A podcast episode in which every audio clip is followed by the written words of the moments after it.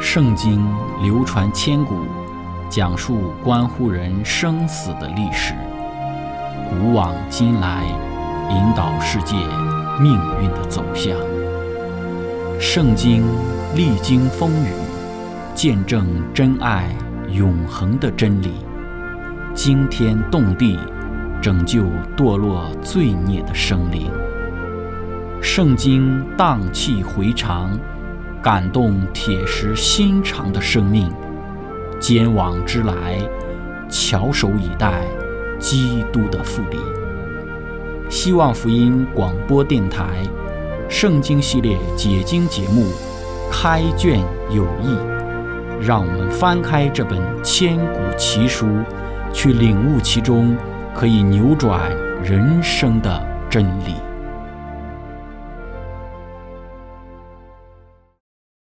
亲爱的听众朋友，平安！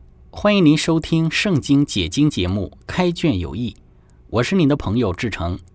今天我们继续学习《圣经·创世纪》第九章十八到二十九节。经上记着说，出方舟挪亚的儿子就是闪、含、雅弗。含是迦南的父亲，这是挪亚的三个儿子。他们的后裔分散在全地。挪亚做起农夫来，摘了一个葡萄园。他喝了园中的酒，便醉了，在帐篷里赤着身子。迦南的父亲韩看见他父亲赤身，就到外边告诉他两个弟兄。于是闪和雅弗拿件衣服搭在肩上，倒退着进去给他父亲盖上。他们背着脸就看不见父亲的赤身。挪亚醒了酒，知道小儿子向他所做的事，就说：“迦南当受咒诅，必给他弟兄做奴仆的奴仆。”又说。耶和华闪的上帝是应当称颂的，愿迦南做闪的奴仆，愿上帝使雅夫扩张，使他住在闪的帐篷里，又愿迦南做他的奴仆。洪水以后，挪亚又活了三百五十年，挪亚共活了九百五十岁就死了。亲爱的朋友，今天我们要一起学习的主题是挪亚的三个儿子。开始学习之前，我们一起聆听一首诗歌。耶和华，你是我的神。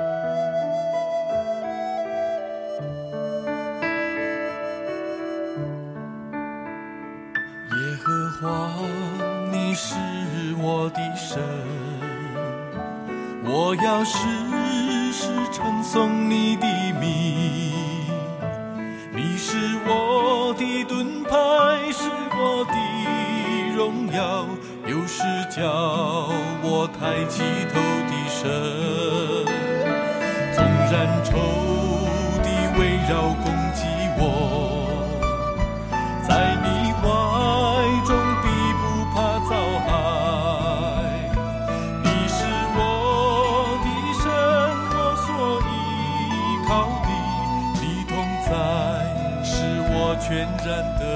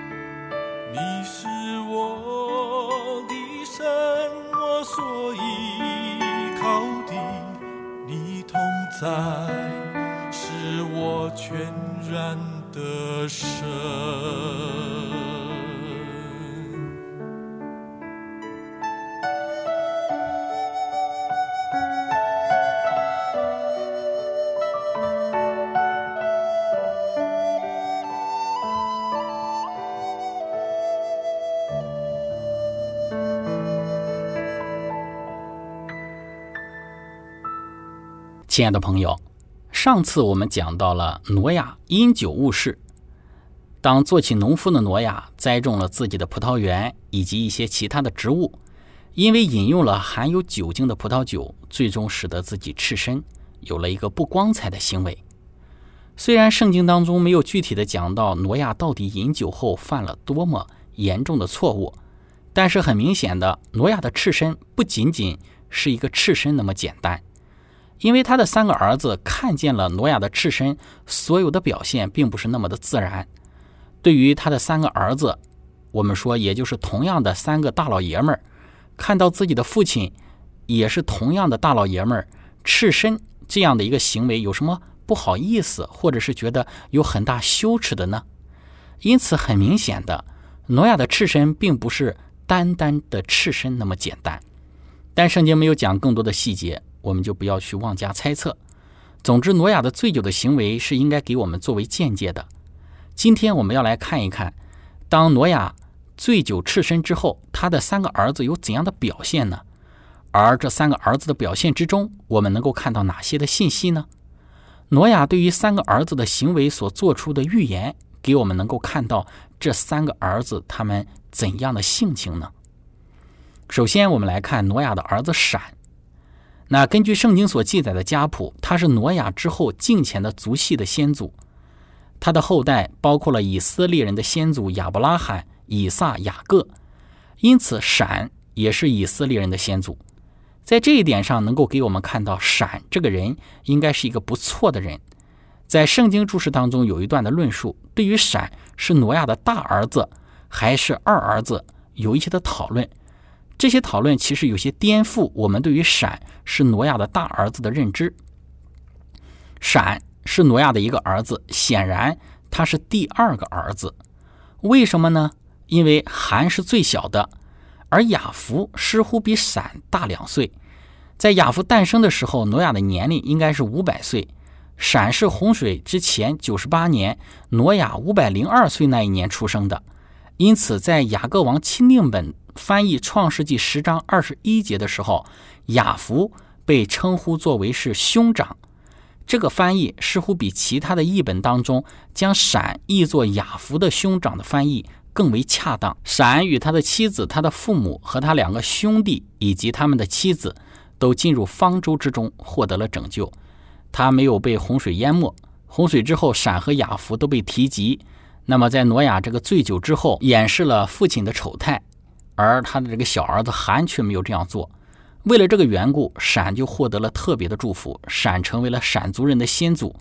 巴比伦人、亚述人、亚兰人、亚拉伯人和希伯来人都是属于闪族。有一些学者相信，苏美尔人也是闪族人。希伯来人是闪在洪水之后两年所生的儿子亚法撒的后裔。闪在世活了六百年，他被列在耶稣基督的家谱之中。亲爱的朋友。在这一段对于闪的论述之中，确实与我们传统的认知中认为闪是挪亚的大儿子的认知有冲突。因为在圣经中，每当讲到挪亚的三个儿子的时候，总是将闪排在雅福的前面，韩排在最后，因此给我们的一种感觉就是闪是老大，雅福是老二，而韩是老三。这样的排列方式是人们在论述辈分的时候常使用的一种方法。我们再从更多一些的资料来看一下，闪和雅福到底谁是老大？希伯来家谱学的另外一个原则，在这个地方必须加以说明。圣经在此以及其他的地方提到挪亚儿子们的命名的次序，给人们一种的印象，似乎闪是长子，而雅福是挪亚三个儿子中最小的一个。但这种的印象却是错误的。这可以通过这个经文与其他经文的一个比较之中看来。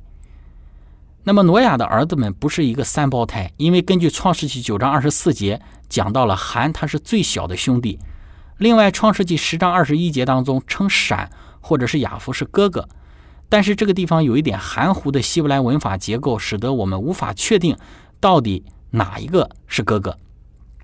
那刚刚我们已经提到了，根据雅各王钦定本里面呢，这个地方直接翻译为这个雅弗是哥哥，是兄长。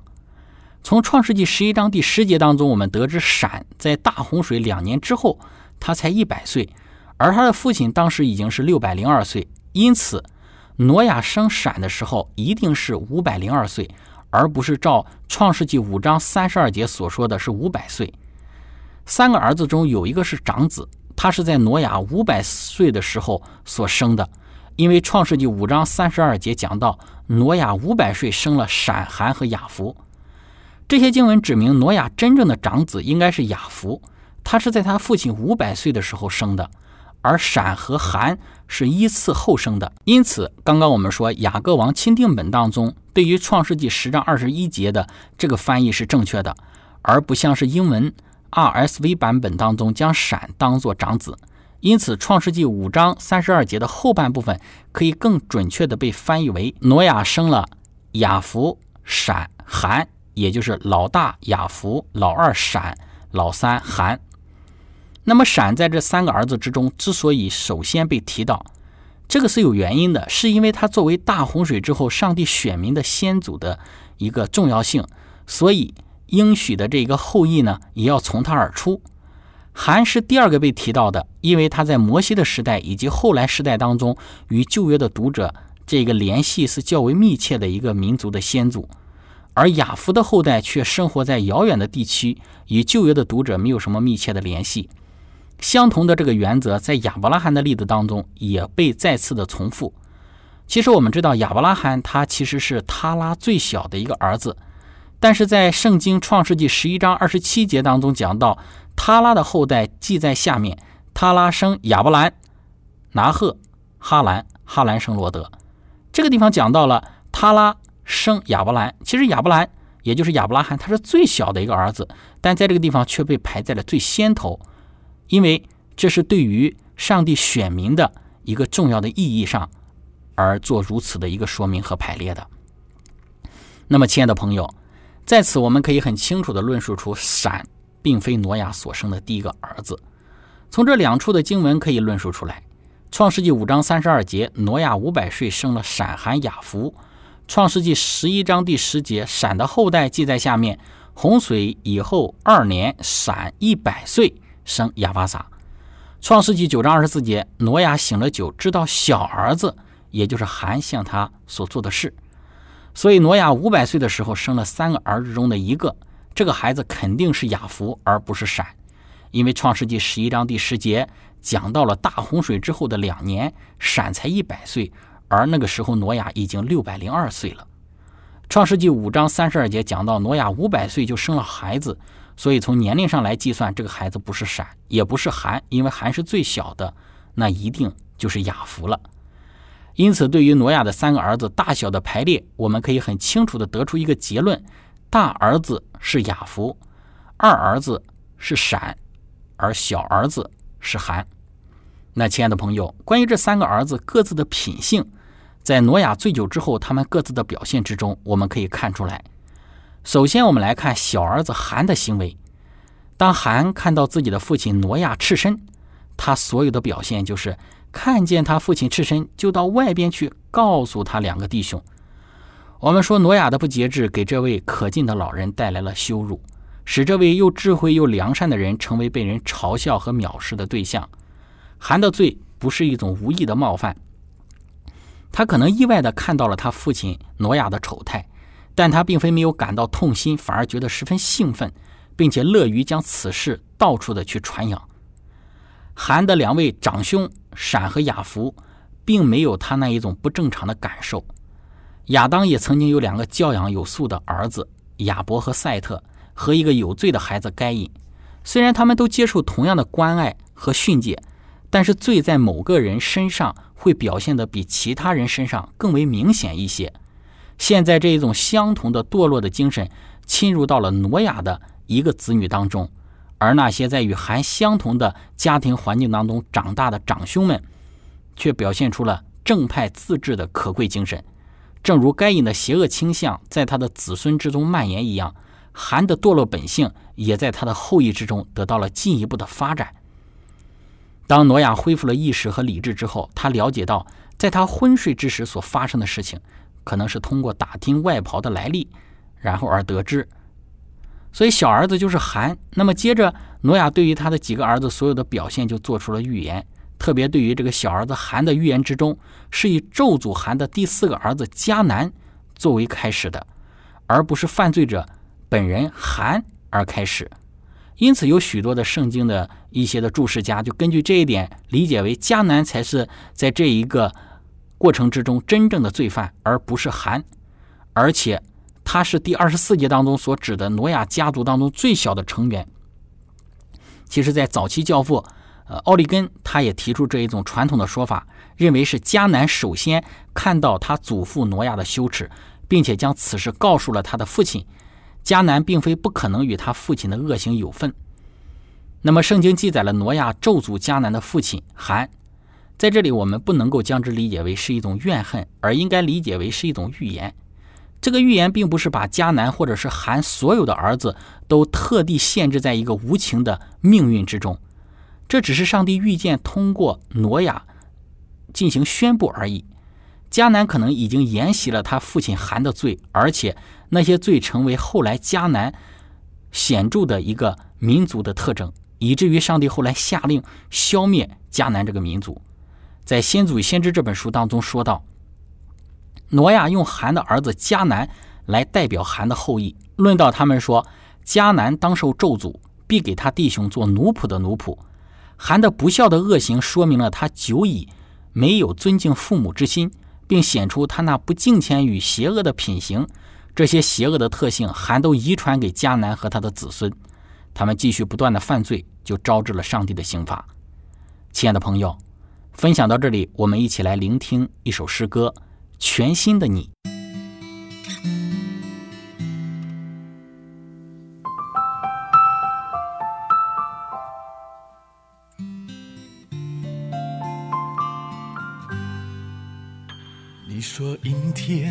代表你的心情，雨天更是你对生命的反应。你说每天生活一样平静，对于未来没有一点信心。亲爱朋友，你是否曾经曾经观看满天的星星？待有人能够了解你心，能够爱你，使你力量更新。